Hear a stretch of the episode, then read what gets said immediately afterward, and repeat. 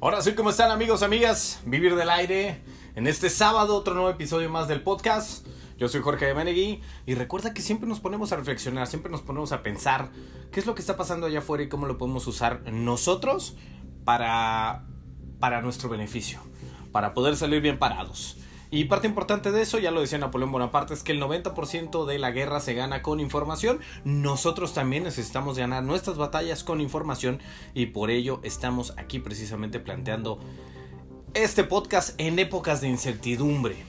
Y es que en este tipo de épocas es cuando realmente se valora la información que sea fiable, que sea de calidad.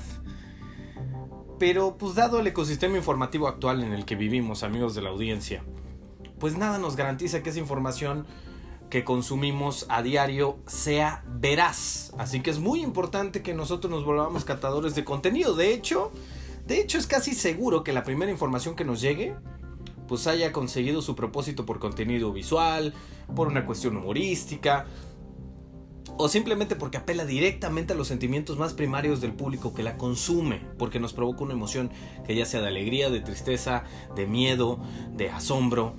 Y es que la realidad es ciega las apariencias, aunque nosotros pues nos dejemos influir fácilmente por ellas, ¿no? O sea, fíjense, como cuenta en la obra de Jugarse la piel el autor Nassim Taleb, si estamos en un hospital y tenemos que elegir entre dos cirujanos de rango similar para que nos opere, pues no solemos inclinar por el de apariencia más refinada, el de manos más delicadas, el que se vea con mayor elegancia frente a otro gordo de manos grandes, desaliñado y con lenguaje grosero. Pero muchas veces, o varias de las otras veces, podemos estar equivocados. Y las agencias internacionales de salud, los centros de investigación, los laboratorios, pues suelen ser como ese médico menos agraciado físicamente, ¿no? Necesitan adaptarse a las nuevas realidades de la comunicación, porque seguramente son excelentes en su trabajo, pero no conocen el lenguaje, no conocen el tono, mucho menos el ritmo, todo eso que exige el nuevo entorno digital en el que vivimos.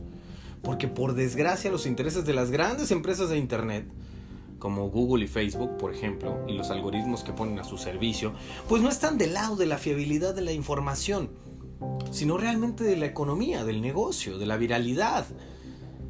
Y todo eso a costa a veces de, de promover la desinformación, porque los contenidos más extremos generan más interacción para el algoritmo son como burbujas de champán, como, como dinero fresco, porque están diseñados para optimizar la interacción sin valorar si esta es buena o es mala.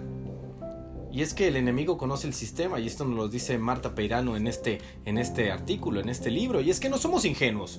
Y no podemos confiar, amigos de la audiencia, en las grandes plataformas, en que van a adaptar sus algoritmos para ofrecer información relevante. Eso no es así. Lo que sí debemos exigirles es que sea fiable.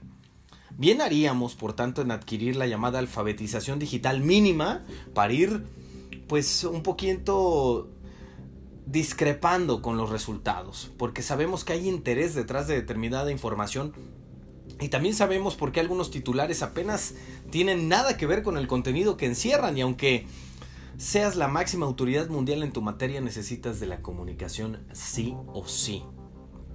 Y es que si algo nos ha demostrado esta crisis es que necesitamos de la comunicación. Es más, cuanto mejor seamos en nuestro ámbito, más necesidad tenemos de conocer los fundamentos básicos para encabezar la información en nuestro campo. Porque si no vamos a ser uno más del redil. Y si somos uno más, básicamente estamos siendo uno menos. Así que es importante que sepamos acerca de la comunicación, porque la realidad es ciega las apariencias. Así que, ¿qué papel juega la comunicación en esto? Básicamente lo es todo. Eso es eh, en este lado, los invito a la reflexión con, esta, con este tipo de, de, de artículo y pues siguiendo con la, con la comunicación, porque me encanta platicarles de la comunicación. Ya hablamos de cómo la realidad es ciega las apariencias, pero ahora nos vamos a dar cuenta de otro papel fundamental que tiene que ver con la economía de la adicción. Porque el sistema digital en el que vivimos está bastante bien definido. Es importante que analicemos cómo está configurado, que sepamos qué papel jugamos en él. Y me refiero a nosotros que somos los anónimos usuarios y el inmenso poder que tienen las grandes empresas tecnológicas que controlan el juego, que controlan nuestros datos, que controlan todos los beneficios que obtienen al recopilarlos, al guardarlos y al venderlos a terceros sin nuestro consentimiento, que eso ya ha pasado eh, en un caso muy sonado, por ejemplo, con Facebook y que hay otras, muchas otras empresas que lo hacen, pero que todavía no han sido destapadas. Y es que la sensación final, pues es desalentadora, amigos de la audiencia, porque ni los gobiernos son capaces de imponer límites a estas maquinarias artificialmente engordadas para robarnos los datos, traficar con ellos y facilitar una vigilancia ubicua que ni siquiera sospechamos muchas veces aunado a que nosotros somos demasiado confiados y que decimos que, que, es gratis y pensamos que es gratis cuando realmente lo que estamos dando es mucho más que dinero. Estamos dando nuestros datos. Fíjense que hay cuatro grandes empresas que se reparten en el mercado mundial, por ejemplo, de los olores y de los sabores, de crear experiencias en torno a lo que adquirimos. Y su objetivo pues no es nuestro estómago, sino nuestro cerebro, como fórmula para llegar a nuestra voluntad y por ende a nuestra cartera. Precisamente me refiero, por ejemplo, al olor. El olor de las cápsulas de café, por ejemplo. El olor a coche nuevo, donde el encargado de los Rolls Royce, cuando vio cómo sus ventas caían tras cambiar la tapicería de cuero y madera por otra de plástico, o el aroma a pan recién hecho que nos, que nos embriaga cuando entramos en una panadería, pues no son naturales, ¿no? Son meras creaciones artísticas para adornar productos, hacerlos más apetecibles y por ende lograr aumentar las ventas. Por ejemplo, en el caso de las pastelerías, el difusor que garantiza nuestra ración personal de aroma a café o a pan de chocolate, pues logra aumentar las ventas hasta en un 300% para que se den una idea. O por ejemplo la música. La música alta y rápida, pues nos hace comprar más deprisa y la sutil y suave melodía te hace quedarte más tiempo en una tienda y comprar más cosas. Ponte a pensar en eso cada vez que entras a alguna tienda que tiene que ver con, con, con ropa, por ejemplo. Observa cuál es tu tienda favorita, cuál es la música que suelta cada vez que tú vas a comprar la tienda cuando la, la pandemia nos lo permita, por supuesto. Porque todo esto es un engaño a nuestros sentidos. Porque obviamente lo que buscamos o lo que buscan ellos es llegar a nuestros bolsillos.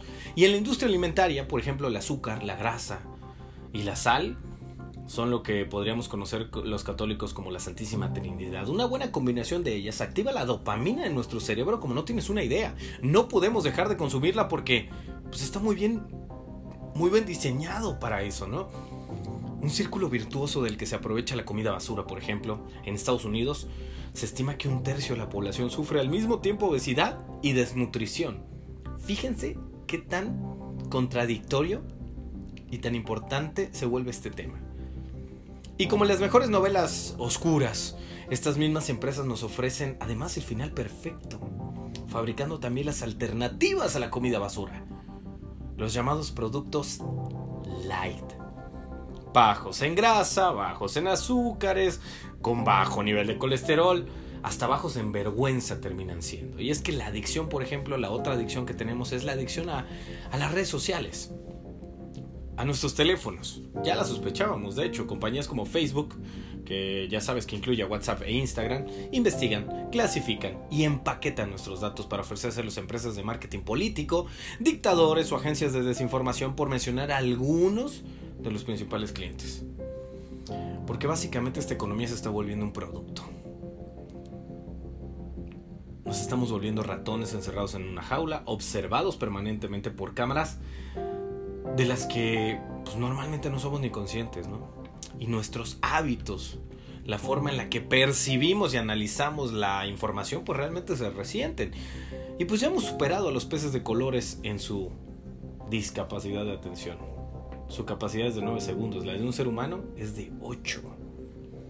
Y la paciencia ha pasado a la categoría de virtud suprema, porque se estima que el 40% de los usuarios abandonan una página web si tarda más de 3 segundos en cargar, imagínate.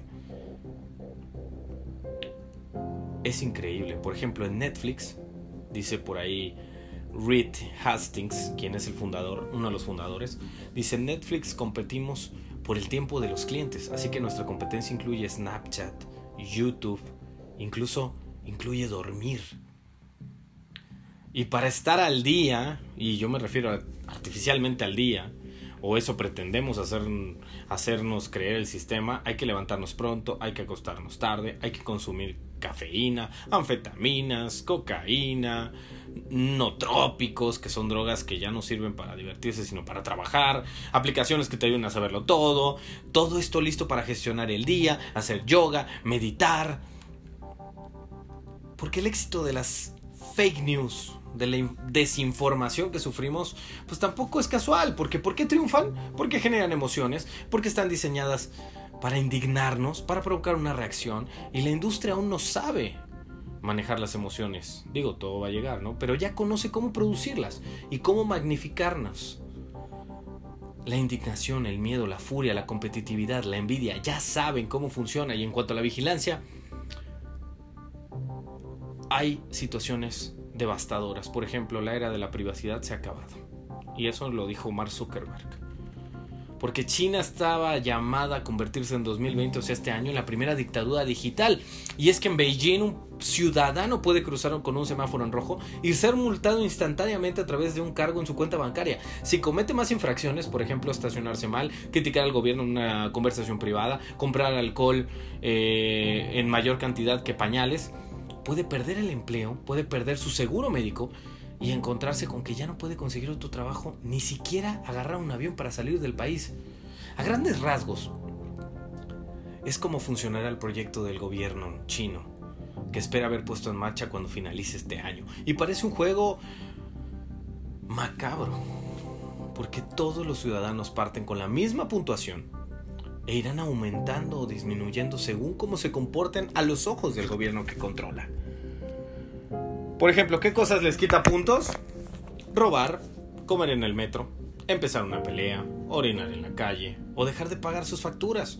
Pero también hablar mal del gobierno, entrar en una mezquita, leer libros inapropiados, hacer trampa en los videojuegos o relacionarse con personas de baja puntuación, aunque sean de su propia familia.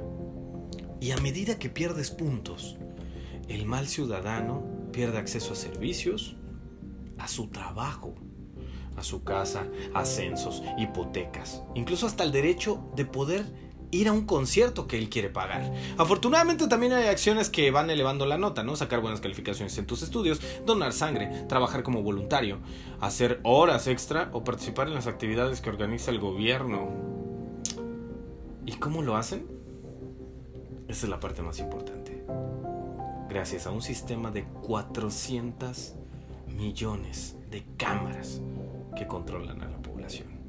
Al que se unen micrófonos, sensores o cámaras de cualquier dispositivo, ya que el gobierno chino puede obligar a cualquier empresa tecnológica a compartir los datos que se les demanden.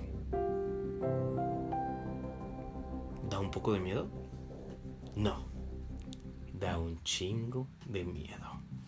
Así que vamos a ser conscientes de la economía, de la época y del momento de comunicación que vivimos para empezar a tomar acciones. ¿Qué podemos empezar a hacer? Valorar otra vez el anonimato. ¿Y tú? ¿A quién le estás entregando tus datos?